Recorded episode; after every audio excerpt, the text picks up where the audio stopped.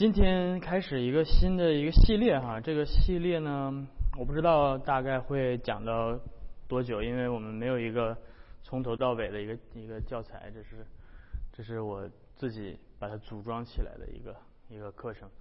那这个课程主要讨论的是伦理学，呃，而且更更呃准确来说是谈到美德伦理学。那为什么我们要谈论这个话题呢？这个话题其实是基督我们作为基督徒我们的基督徒生活和基督徒神学当中一个非常重要的组成部分。呃，我们前面 讨论了，或者你来恩约教会，你也意识到了，我们是呃讨论很多的神学，对不对？我们要讲了很多的教义，呃，可能这个对对于很大家来说，这个是恩约教会改革宗教会一个非常醒目的显著的一个标志。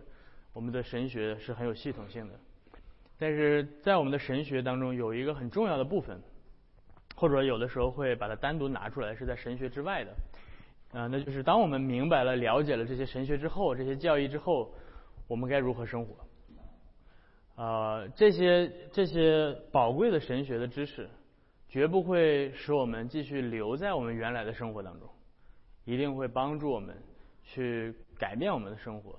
啊，帮助我们去过敬虔的生活，所以这个是为什么我们之所以要来讨论伦理学的一个很重要的原因。而基督徒伦理学的讨论，呃，是在成成呃成圣的这样的一个大的教义之下的，对吧？我们知道说，我们因着耶稣基督的呃恩惠，所以我们被称为义。但是同时，耶稣基督给我们呃的恩惠，不仅仅是叫我们。只是单纯的得救而已，只是单纯的称义而已。耶稣基督的恩惠也包括他注入到我们生命当中的恩典，来改变我们的性情，来使我们越来越有上帝的形象。所以这是在一个成圣的大的教义之下来进行的。在我们开始之前，我首先要做出一点声明，那就是这个这个系列呢，它并不是一个伦理学的理论课程，也不是。就是呃也也不是说呃我我我来讲论这个话题，并不是以一个神学伦理学的学者的呃身份来进行研究，而是作为教会的牧师，呃从这个角度对于基督羊群的属灵养成进行反思和教导。重点并不是我们要明白多少伦理学的理论。当然，我们会稍微涉及到一些这些概念，就是为了帮助大家更清晰的呃捋清自己的一些思想。但是最重要的不是说上完这个课之后，你说你回去之后你会说哦，我现在知道了伦理学有几大分支，我现在知道了呃哪些哪些的伦理学家等等。重要的是在于我们每一个人在基督徒生活当中的成圣。所以这是简单的呃，在开始之前的声明，在伦理学的大的范畴研究之下，呃，首先我们有有神学对吧？我们有 theology，然后我们有这个 ethics。当然，这两者并不是严格意义上的一分为二的，它们之间是相互关联的。但在伦理学的大的研究当中，呃，主要分为三大。三大类别，一类叫做 meta ethics，一类叫做 normative method 呃 ethics，然后另外一类叫做 applied ethics。呃，meta ethics 中文翻译成叫做原伦理，它更多的是，如果你有笔记的话，你可以记一下，它更多的是指。呃，一些关于伦理概念的哲学性的讨论，比如说什么是善，什么是呃对的，什么是错，对和错到底是什么意思？啊，伦理伦理到底什么意思？什么是道德？道德本身是什么意思？这些是更多的是在讨在我们讨论什么是对的，什么是错的之前，先讨论的一些哲学的概念。所以这叫 原伦理，然后那接下来呃这个 normative ethics 这个叫做规范性伦理，规范性伦理所讨论的就是到底什么是对的，到底什么是错的，什么是好的，什么是不好的，啊，具体的这些，嗯，怎么我们该如何判断什么是对错？而最后这个叫做应用伦理，指的是在一个具体的给定的时间、地点、状态下，到底我们应该做什么？那这里面涉及到一些当代比较，就每一个时代有他们自己呃关注的一些问题，比如说我们今天关注的，比如像生理伦理学，呃，像安乐死的问题，像堕胎的问题，对吧？像一些环境伦理学，像环境污染。啊，资源开发等等这些伦理学的问题，所以这是在应用伦理当中所讨论的。那我们我们我们在这个课当中比较关注的是这两者，当然我们也会稍微涉及涉及到一些语言伦理啊，因为它是属于哲学的范畴，跟神学也是相互相相应的。所以那在规范伦理当中，就是说我们具体如何去判断一个行为。或者做出一个动作是善或者恶，对或者错，在呃规范伦理学当中有三大家族理论，呃，第一个理论家族叫做美德伦理学，叫 Virtue Ethics，这个可以被称为叫做美德伦理学。然后第二个家族叫做 Teleological。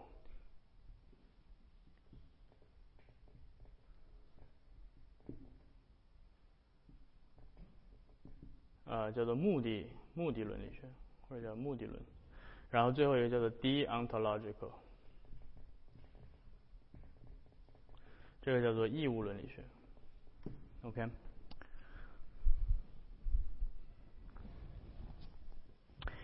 所以那这这些词到底是什么意思呢？就是当我们判断这个行为是好还是坏，是善还是恶的时候，我们从这三个角度去出发。这这这三个三套不同的系统有三个不同的关注的点。美德伦理学所关注的是做出这个行动的主体，他的品质到底是什么？他是一个什么样的人？OK，这关注的是主体本身的品质。这个人到底是好人还是坏人？有的时候坏人可能做好事，好人可能做坏事，对不对？所以我需要看的是这个人他具有的内在的品质到底是什么。啊，所以这是美德伦理学。然后，那目的伦理学指的是他做出这件事情的目的是什么，结果造成了什么结果？可能有的人好心办坏事儿，对不对？所以这个这个事这个事情的善和恶的定义要从这个目的的角度，从嗯结果的角度去看。而呃最后这个义务伦理学 （deontological） 指的是这个行动本身，关注这个行动本身。我不管你的人怎么样。我也不管你的目的是什么，我只看你到底做的是对的还是错的。所以关注行动的主体，行关注行动的主体，关注行动的目的和关注行动本身。嗯，这是这这是这规呃规范性伦理学当中的三三大理论家族。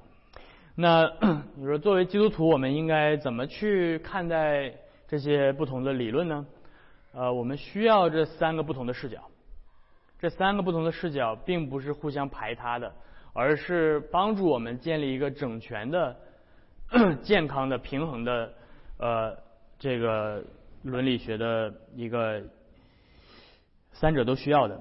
所以我们知道说，在人受造的时候，这里面看涉及到开始回到原伦理当中的，在人受造的时候，这取决于你对人到底是什么，怎么理解，对不对？嗯，在人受造的时候，我们知道人是照着神的形象样式造的，所以人的形象样呃神的形象样式是什么呢？啊，你可以从神的形象 Imago Dei 发展出来一整套一整套系统的伦理学。啊，这个这个我们就不具体的去深入去来谈，但是不论如何，不论怎么去定义神的形象，美德一定是神的形象当中的一部分。所以我们知道有公义呃有公义和真实的圣洁，这是我们在海德堡要理问答里面提到的，对吧？上帝造人起初照着他的形象造了，原本是好的，有公义和神和真正的圣圣洁，所以呃所以从人受造本身，它就具有美德性，它具有德性，对吧？啊有道德性。所以，这从美德伦理，这是为什么美德伦理学之所以成为可能的原因，因为人是照着神的形象造的。而接下来，上帝启示给人内在跟外在的律法。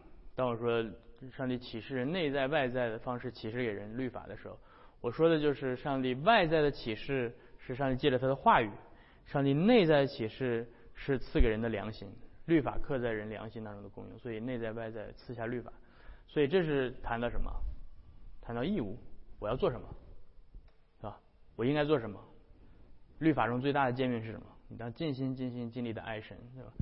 所以这个这个是义务。嗯，然后最终人被这样造成，并且上帝启示给人律法的目的是什么？是为了荣耀神，与神同在直到永远，享受与神的同在，并且达到最终末世的荣耀。所以这是目的伦理学。所以。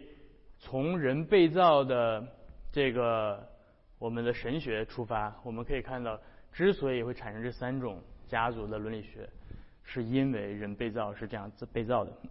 所以我们可以简单的画一个画一个图表，对吧？也就是这三者是彼此相关的。嗯，主 体主体需要。主体需要这个义务，对吧？需要律法，律法需要需要主体，而律法的目的和主体的目的都是一致的，所以，所以一个一上帝原本造人有公义圣洁的形象，是为了帮助人能够遵行律法，来尽心尽心尽力的去爱神，爱他的邻舍如己，然后最终来荣耀神。以身为乐，与他同在，直到永远。所以，所以那那律法律法的实现，如果上帝只给了人完美的律法，但却没有给人这样的能力，那么律法是没有办法被实现的。所以，所以这三者之间是彼此相连的。嗯，实际上在历史上，改革宗的传统包含这三种视角。海德堡要理问答问：什么是善行？海德堡要理问答第九十一问问什么是善行？谁还记得回答是什么？唯独出于真信心，照着上帝的律法，为了上帝的荣耀而做的。看到了吗？唯独出于真信心，谈到了主体，照着上帝的律法、义务、行为，为了神的荣耀而做的。所以这三点三者是都包含在这一句话里面。所以，我们从改革宗的传统当中，一直都有着三方面的考虑。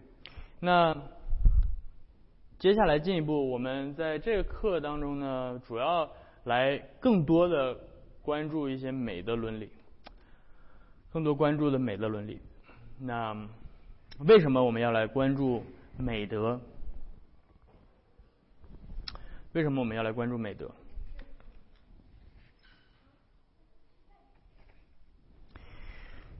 我这里面给出了四点原因，哎，三点原因。首先，因为美德是圣经的教导，因为美德是圣经的教导。菲利比书第四章第八节，保罗说：“弟兄们，我还有未尽的话，凡真实的、可敬的、公义的、清洁的、可爱的、有美名的，若是有什么德行。”也就是美德这个词，若有什么称赞这些事，你们要思念。啊，我们刚才呃开始的时候所读读过的彼得后书，呃彼得说，为了这个缘故，你们要分外殷勤，有了信心又要加上德行，是吧？有了信心又要加上德行，所以德行就是美德这个词。啊，所以很简单的第一个回答是：为什么我们要要来思考关于美德的伦理学？因为圣经告诉信徒，你们要寻求美德，这么简单。按理说啊，那圣经还说了很多其他的事情，对不对？嗯，美德在圣经的教导当中到底占有多大的分量呢？我想说，美德不仅仅是这是我们要谈的第二第二点原因，是因为美德不仅仅是圣经某一些边缘化的教导、零星的碎片式的边缘化教导，而是全本圣经启示的一个主题之一。如果我们可以从创造、堕落、救赎、完结的这样的一个框架来理解的话，呃，刚才我们提到了说，美德其实可以被归属为上帝的形象的一部分，对吧？呃，当然，上帝的形象是一个。更广泛的一个概念，啊，在 Imago Dei 的哲学呃伦理学当中里面，呃，会涉及到很多很多，比如说身体伦理学，没有想过身体，身体具有什么伦理学？有，嗯，功能性的伦理学，有这些，当然，当然，其中一部分很重要的是美德。那我们看到，首先创造，我们刚才提到了，上帝是照着自己的样子样形象造人。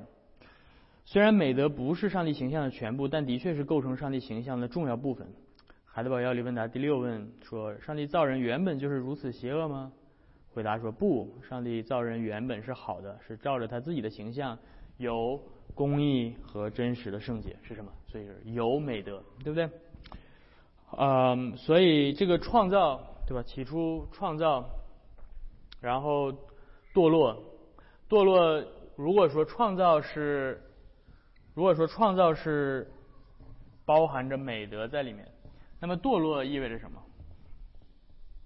堕落意味着这种神的形象从某种意义上来讲产生了被破坏或者缺失，对吧？所以。我们谈的现在谈的问题是为什么要谈美德？那第一点，我们谈的是因为圣经如此教导。第二点，我们谈的是这是圣经的一个大的一个框架。所以堕落使人失去了上帝的形象，而救赎是什么意思？救赎是我们恢复上帝使我们恢复并且更新上帝的形象。以弗所书第四章。保罗说：“你们就要脱去从前行为上的旧人，因为这旧人是因着私欲的迷惑渐渐变坏。要要将你们的心智改换一新，穿上新人。这新人是照着神的形象造的。然后说有真正的仁义和圣洁，又是用美德的概念来定义神的形象。所以要穿上新人，这新人是什么？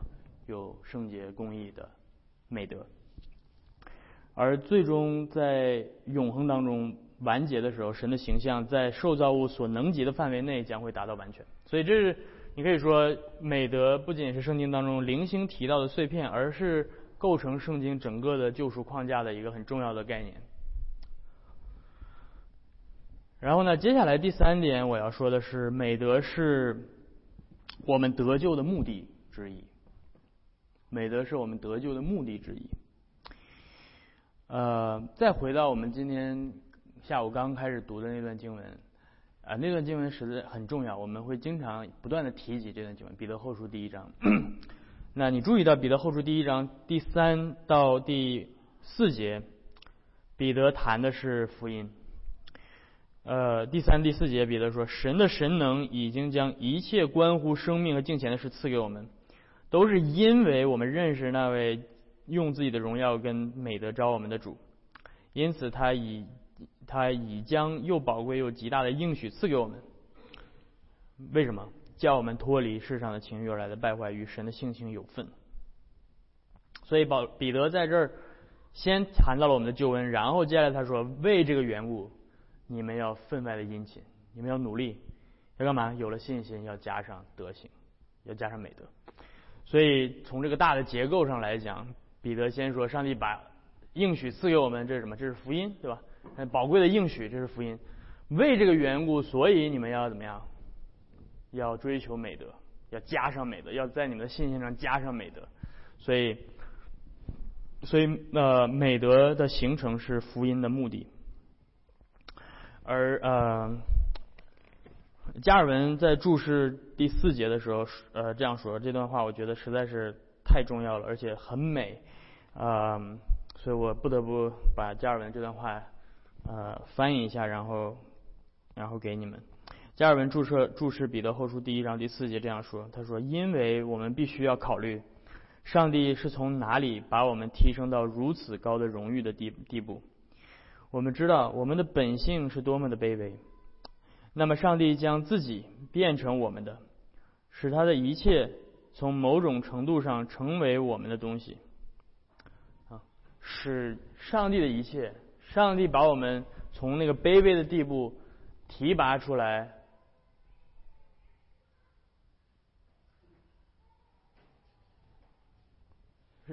上帝把我们从这个卑微的地步提高出来，提高到一个什么地步呢？提高到这个地步是，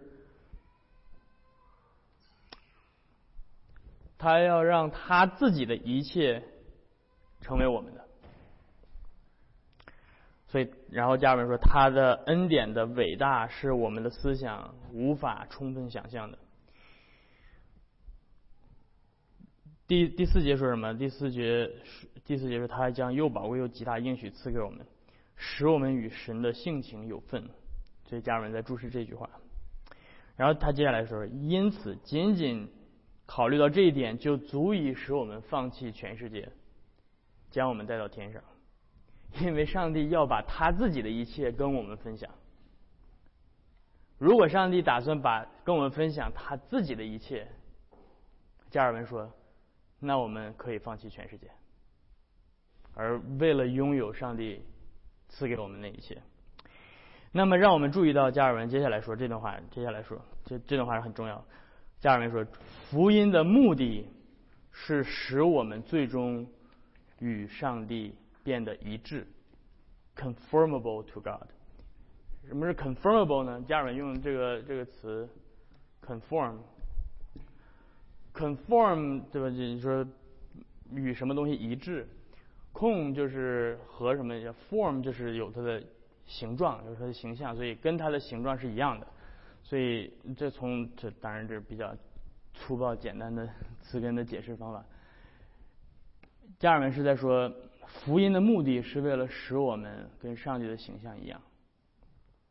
而且如果我们可以这样说的话，加尔文接下来说了一句话。上帝福音的目的是使我们神化，deify，使我们变成神。哇，你说加尔文，这个加尔文，你这个说的我有点，说的我有点肝颤了，对吧？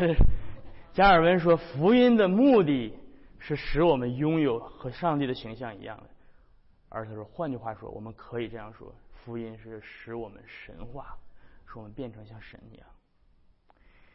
当然，这意味着什么？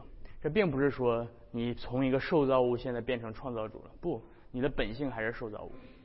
所以是在你作为受造物的范围内，作为你作为依旧作为受造物的这个范畴之内，你与你最大化的接近上帝，像上帝一样。而这是什么呢？这里面可能包含很多的东西，但是绝对不会缺乏一点，那就是美德。绝对不会缺乏一个东西，那就是道德的品质，是接近上帝的，像上帝一样。可能还，当然这里面还包括其他的东西，但是我们在这里面只关注呃美德的道德性。所以这一切是怎么怎么呃怎么造成的？是借着耶稣基督。因此不是 为什么？因为耶稣，腓立比书第二章第六节说，耶稣是神的形象。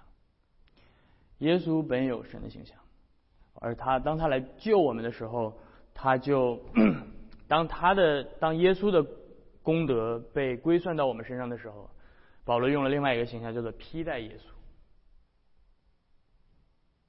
因为耶稣本有神的形象，而而你把这个耶稣有的神的形象披在自己的身上，你就怎么样？你就有神的形象，对不对？呃，那这个 披戴耶稣，借着义的归算的恩典，使我们获得称义的地位；同时借着注入的恩典，使我们获得成圣的呃状态，逐渐有耶稣基督的样式和身量，渐渐长成。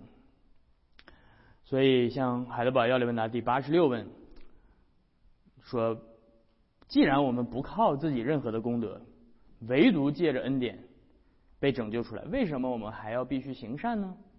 回答说，因为基督既用他的宝血救赎了我们，也照着他自己的形象，借着圣灵更新我们。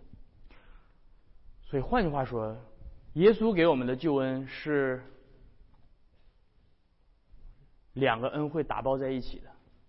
他不仅用他的宝血救赎我们，他也同时借着他照着他自己的形象，借着圣灵更新我们。这两者，你这个包裹你不能分开。对，它是一个 package。没有，事实上没有任何一个人是被基督的宝血洁净，但是却没有被基督的圣灵更新的。事实上也不存在任何一个人被圣灵。被基督的圣灵更新了之后，却没有被基督的宝血洗净，所以被称义的一定要成圣，而成圣的一定已经被称义。对不起，嗯，所以，所以我们在这里面看到什么呢？看到的是我们的我们的美德不是我们得救的根基，不是我们得救的原因。我们得救的根基和原因是什么？是基督的美德，哦基督的基督的美德，基督的义。但是基督的义一定会让我们在得救之后产生我们自己的美德，产生这个得救的结果。所以我们的美德是得救的结果，而不是条件。OK，所以这是我们简单讨论的第一个问题：为什么我们要谈论美德？嗯，然后接下来我我要简单的谈一个问题，就是在改革宗传统当中，美德伦理学的简单的一个简单的一个状态，在在改革宗传统当中。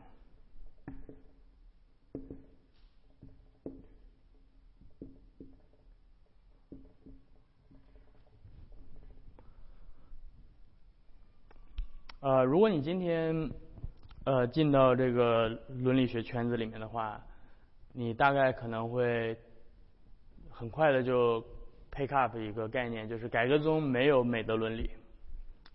啊，很多的伦理学家会呃，包括就是基督教的伦理学家会这样认为。一，当你去选择你你去 Amazon 对吧？你去找找一本伦理学美德伦理学的书。呃，基本上大概率百分之九十，你找到的是罗马天主教的呃神学家所写作的啊，所以改美德伦理并不是改革宗神学一个特别显著的一个一个一个一个特点，嗯，甚至有一些人 呃，你如果在学术圈子里面搜这些文章什么的，对吧？像这些伦理学的文章，好多 title 都是。Is there a reformed virtue ethics？问号 啊，到底有没有改革中的美德伦理学这个东西？嗯，的确，呃，在改革中的传统当中是有的。改革中的传统当中蕴含着很多，就是不能说是非常丰富，但是至少是足够充分的美德伦理学的讨论。但是在近现代的改革宗伦理学的发展当中，呃，当我说改革宗的时候，我这个我这个概念就变得非常的大了，对呃，这里面我也囊括了呃启蒙运动的呃自由自由派神学的这些改革宗神学家，所以我我说的并不是只是保守的改革宗，嗯，在在近现代当中，改革宗的伦理学更偏向于义务伦理。更偏向于义务伦理，从从很早开始就已经出现这样的一个一个一个一个偏向，对吧？那在近现代一个比较代著著名的代表呢，就是启蒙运动的哲学家 Emmanuel Kant，康德啊。那康德是改革宗，OK？哎，不是，康德是改革宗吗？康德不是改革宗，不好意思。啊，不不是是，我知道他是自由派，但是 康德是路德宗。嗯，但从从这个从这个，当然康德是义务伦理的一个非常重要代表。那在改革宗这边有一个另外一个比较比较那个比较呃重要的一个代表是施莱马赫啊，施莱马赫啊。那到到了近到了再近再再近一点儿，是吧？我们有呃我们有这个我们可能大家比较耳熟能详的，比如像 Herman b a v i n k。呃，Colinus Mantel，范泰尔·巴文克等等，这是近近代的一些改革中的伦理学是写过一些伦理学的这伦理学家，那他们都比较偏向于义务伦理学。嗯，但是我想要说的是，嗯，这个这个美德伦理学在改革中的传统当中并不匮乏，实际上，呃。很多的改革宗神学家都写作过美德伦理学，比如说最著名的一个是 Peter Martyr Vermigli，嗯，维尔米里，这个人很牛，对吧？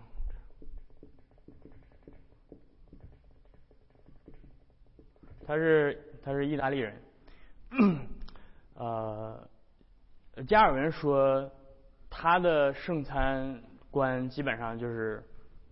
Peter Martyr Vermili 的圣餐观，啊，他是一个意大利的卢卡这个城市的一个神学家，然后最后他逃逃亡逃往了瑞士，嗯，他写作过一个注释，是专门注释这个，专门注释亚里士多德的尼格马可伦理学的注释，啊，但是他在苏黎世教这个伦理学的时候，他他的。课程的讲义最后出版，所以 Peter m a r v e r m i l l i 呃，在呃接下来还有比比较一些大家比较了解的认识的，比如说 William Perkins，啊 William Ames，啊伯金斯艾默斯，啊伯金斯他对于伦理传统的亚里士多德式的伦理伦理学比较比较反对，但是 Ames。呃，我会我会在这里面会，接下来会用很多 aims 啊 aims，在他的呃神学精髓那本书叫 Marrow of Theology 里面啊谈到了很多的伦理呃美德美德伦理学呃，Amandus p a l a n u s 波兰努啊在这这是一些欧欧洲大陆的，比如说荷兰的改改革宗。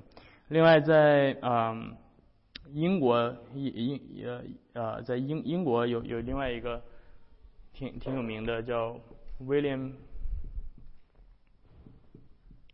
Pemble 啊，他是一个伦理学家，所以有很多关于改革中的美德伦理学的写作。虽然没有把它单独拿出来，在很多的神学讨论上没有把它单独拿出来作为一个做一个标题来讨论，但是都蕴含在其中。OK，呃，这是简单讲一下改革中的美德伦理学。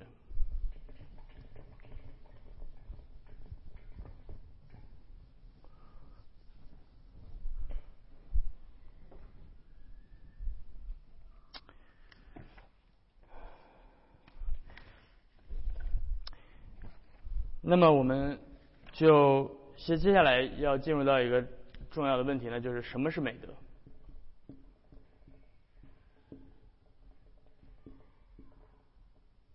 ？What is virtue？什么是美德？英文里面叫 virtue，对吧？呃，拉丁文叫 virtus，就从拉丁文来的 virtus。呃，在希腊文里面它叫 a alete。嗯。那在历史当中有很多的定义，从古希腊哲学开始，特别是从亚里士多德开始，美德被定义成为是一种习性，或者叫习惯，呃，可能叫 habit，habitus，啊。habitus 是一种 habit。那但是他用这个词的时候，它并不只是指我们今天的生活习惯而已，它指的是呃更更 general、更广泛的一层一层意思。它指的是一种倾向，一种一种灵魂的面相，一种灵魂倾向于呃呃所产生的一个一个方向，是这样的一个意思。从呃初代的教父呃奥古斯丁这样定义美德，他说美德是一种内在的性情或动机式的习惯，使我们能够正确的完成每一个动作。所以奥斯丁提到这种内在的性情 disposition，呃也可以翻译成这种一种面相，嗯一种习惯动机式的习惯。中世纪最重要的一名神一位神学家叫 Thomas Aquinas，Thomas Aquinas 这样说：美德是一个好的运转的习惯，好的 a good operative。啊，所以我刚才提到谁？提到了亚里士多德，提到了奥古斯丁，呃，然后我刚才提到是 Aquinas。Aquinas 说这是一个 good operative habit。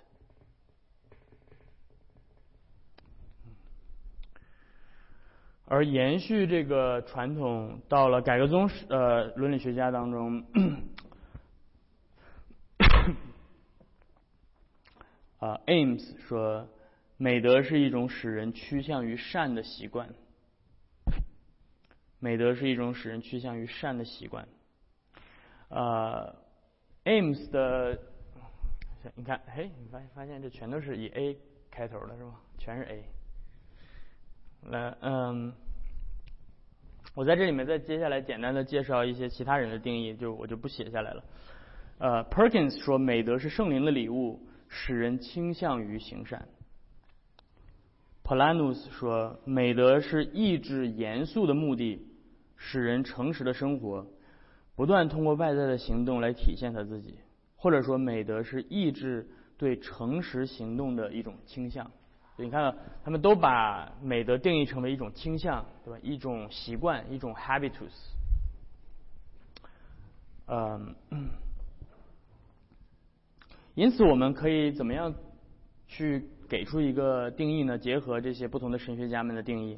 我觉得我们可以这样去定义，那就是美德是一种倾向，灵魂的倾向。这种倾向当然它有一个目的，这个目的是什么？这个目的是善，趋向于善的目的。而这种目的在在这种倾向产生的时候，它并它并不是呃偶然的，而是习惯性的。它并不是对吧？十次里面撞大运能撞出来，它是一种习惯。一种习惯性的，而且是坚定的，也就是换句话说，它不会受受到其他东西的阻碍，啊，就是阻碍不会很容易的改变它的改变它的方向，所以是习惯性的、坚定的，呃，我又加上 planus 提到的诚实的是什么？所以是习惯性的、坚定的、诚实的、趋向于善的一种倾向，所以这是我定义的美德。为什么要加上诚实呢？因为 planus 在这里面在抵挡的是一种伪善，啊，一种虚假的，嗯，一种虚假的趋向于善的倾向，啊，所以，所以他在里面在在在，我们在后面会具体的谈到为什么要加上这个词。所以，拥有美德的人将会倾向于使用他灵身体和灵魂一切的力量。去倾向于善，他不仅能够用他的理性倾向于用他的理性理解善，而且他倾向于用他的情感去喜爱善，并且他倾向于用他的意志在每一次具体的行动当中去选择善，所以这样这样的一个人就是一个有美德的人。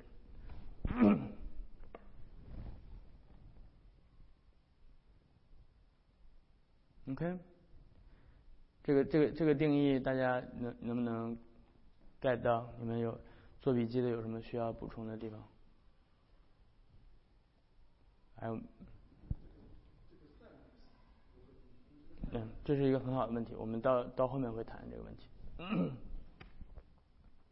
OK，就关于这个定义的，我我我再把这个定义写下来哈。这个定义是什么呢？这个定义是美德是一种习惯性的、习习惯性的、坚定的。诚实的，对吧？当然，当然，你看，当当我们这样去定义的时候，它已经包含了，它已经包含了很多伦理学的概念在里面，趋向于善的倾向。所以，如果你把你，如果你特别想要把它拨拨到最底层的哲学，最最底层的哲学的概念就是，美德是一种趋向于善的倾向。啊，前面那些都是 修饰语，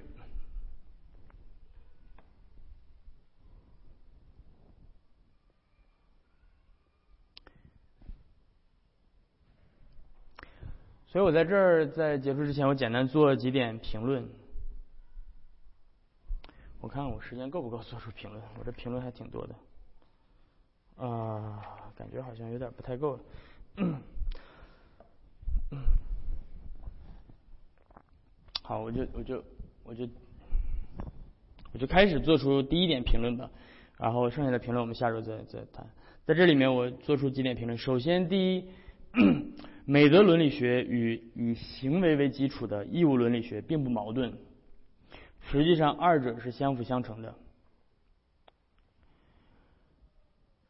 换句话说，我们需要这两者去避免一些虚假的状况。比如说，如果我们只宣称自己有美德，但却没有外在的行为具体的彰显，那么这种对美德的宣称是一种虚假的宣称。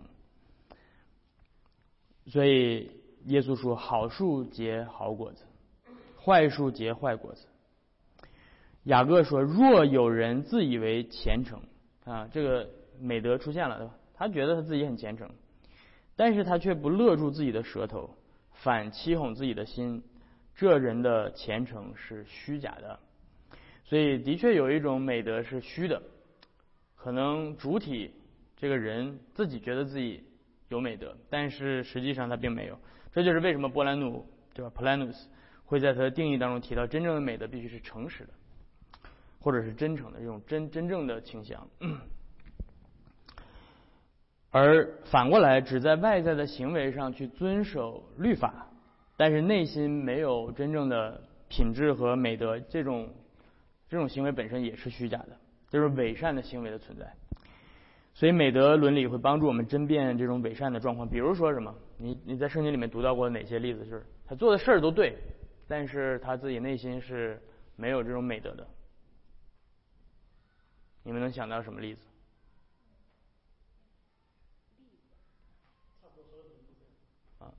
你你你是处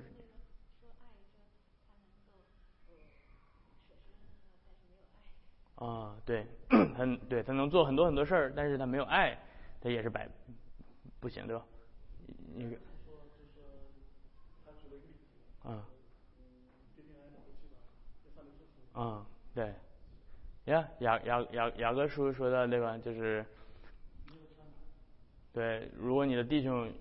没有吃的，没有喝的，但是你跟他说平平安安去吧，啊，你的这种这种呃敬虔并没有以行为的方式体现出来，对吧？呃，我想到的一个例子就是耶稣经常批判的一群人，叫做法利赛人。那法利赛人呢，是一群非常讲究严格遵行律法的人，而他们严格到一个地步，他们对律法非常的谨慎，确保自己。每一条最小的一条都能遵行，但是耶稣对他们批判是说，他们没有明白律法当中更重要的事情，也就是美德的部分。马太福音第二十二啊第二十三章二十三节，耶稣说：“你们这假冒伪善的文士和法利赛人有祸了，因为你们将薄荷、茴香、芹菜献上十分之一。那律法上更重要的是，就是公义。”怜悯信使，反倒不行了。注意到耶稣在这里面说到什么？耶稣说他们非常的仔细，连芹菜的十分之一、茴香的十分之一，他们遵行律法到一个细节。你觉得他们这样做不对吗？那做做的对啊，对吧？摩西律法这么规定了，所以他们没做错什么。但是，那他们为什么耶稣要批判他们呢？耶稣批判他们的原因是律法当中更重要的事情，而那什么是更重要的事情？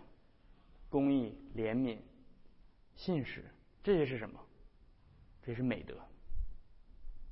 所以，单纯的去照葫芦画瓢去做一些规定的事情，啊，我这样做没错，是没有用的。所以，一个人可能做了很多正确的事情，但是行动的原因是错误的。比如，行动的原因是基于自我的形象。基于这种对吧，维护自我的形象，我是很好的，法利赛人，呃，去圣殿祷告啊，我不像那个那个税吏，你看我什么事儿都都遵行律法，从小就遵行律法，是当纳的十分之一我都纳，对吧？我不像那个税吏一样，就是为了维护自我的形象才这样做，或者是出于外界的压力，比如你不这样做的话，你就倒霉了。啊，你不这样做的话，你就会被压迫，会有强权来啊！你不你不纳税，啊，你你就你就要你就要遭受惩罚等等。而做的时候不情不愿，做的时候闷闷不乐，一种错误的态度去做，这些都是以行为为基础的义务伦义务伦理学所很难去呃去去去观察并且分辨的。所以这些行为并不能被称为真正的善。所以今天，如果我们单方面的去强调很多义务伦理学，就是做这个做那个，这个不能做，那个不能做，这个不行，啊，你你你你们来到教会，有的时候上来就是姐妹，哎，做基督徒这个可不可以吃，那个可不可以穿，呃，我可不可以去电影院，可不可以啊看这种看这个电影，可不可以做这个事儿，对吧？那很多人都是开始用这种义务伦理的思维开始理解基督徒生活。而这样的理解，其实也并不是说是错，但是只能说它不够完整。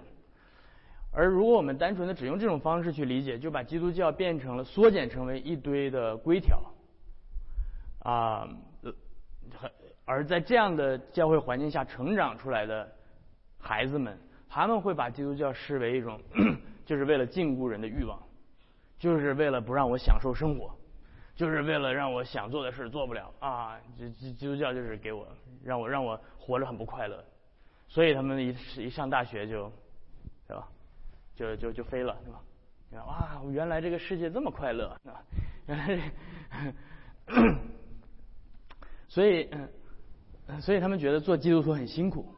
你们有没有孩子长到呃长到十十十十五六岁的跟你说爸爸妈妈，我觉得做基督徒好辛苦。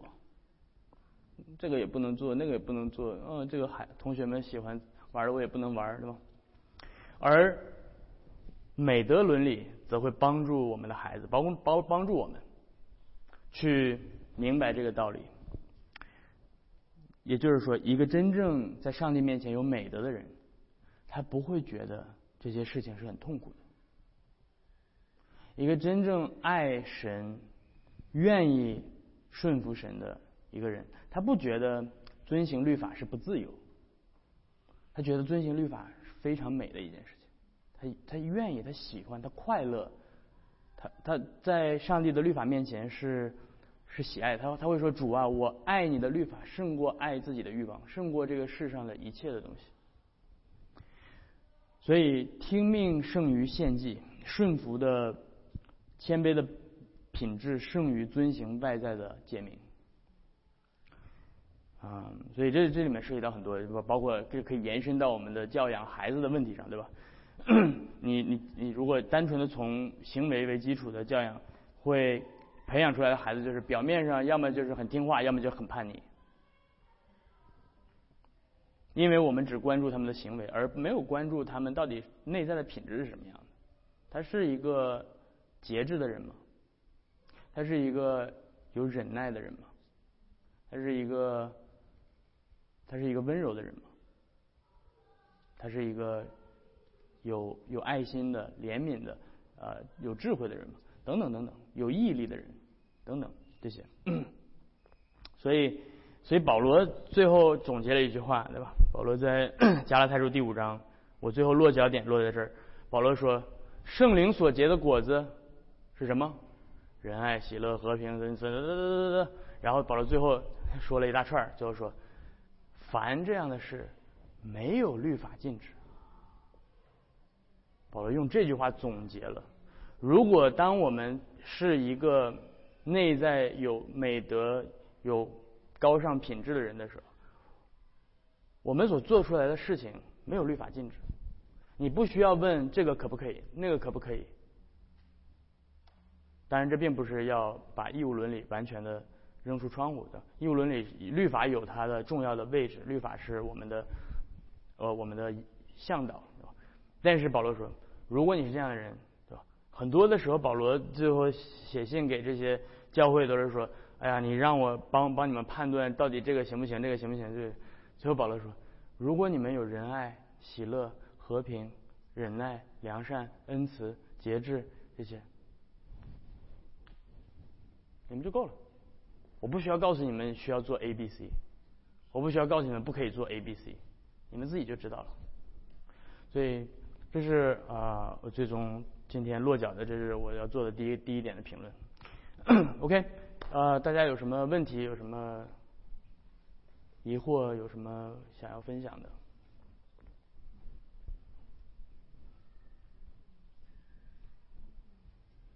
我感觉为什么我们要讲这个？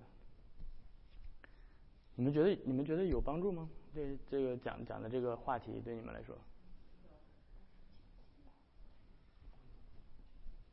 嗯，没有没有帮助，嗯，可以，嗯，没。啊，没问题，可以可以，啊？啊，OK，OK，好，那我们今天就先到这儿，好吗？我们一起做一个祷告。慈悲的天父，我们再一次来到你的面前，祝我们啊，我们祈求你。能够帮助我们。既然我们领受了在基督里你如此大的应许，主要就求你赐给我们这样殷勤努力的心，叫我们在信心上能够加上美德，叫我们的生命能够如同你话语当中所启示的那样，能够彰显基督的荣美，能够啊结出圣灵的果子来，能够 叫我们活的在你的律法当中能够找到真正的自由。主，请你啊继续的坚固我们的信心，带领我们。呃，这周的生活，呃，与我们同在，在我们面对各样的试探和试炼的时候，请你继续的，呃，叫我们从中间得到益处，能够坚定的依靠你，啊，也在我们顺利的时候，也请你给我们一颗感恩的心，啊，听我们的祷告，与我们同在，我们这样祈求是奉靠耶稣的名，阿门。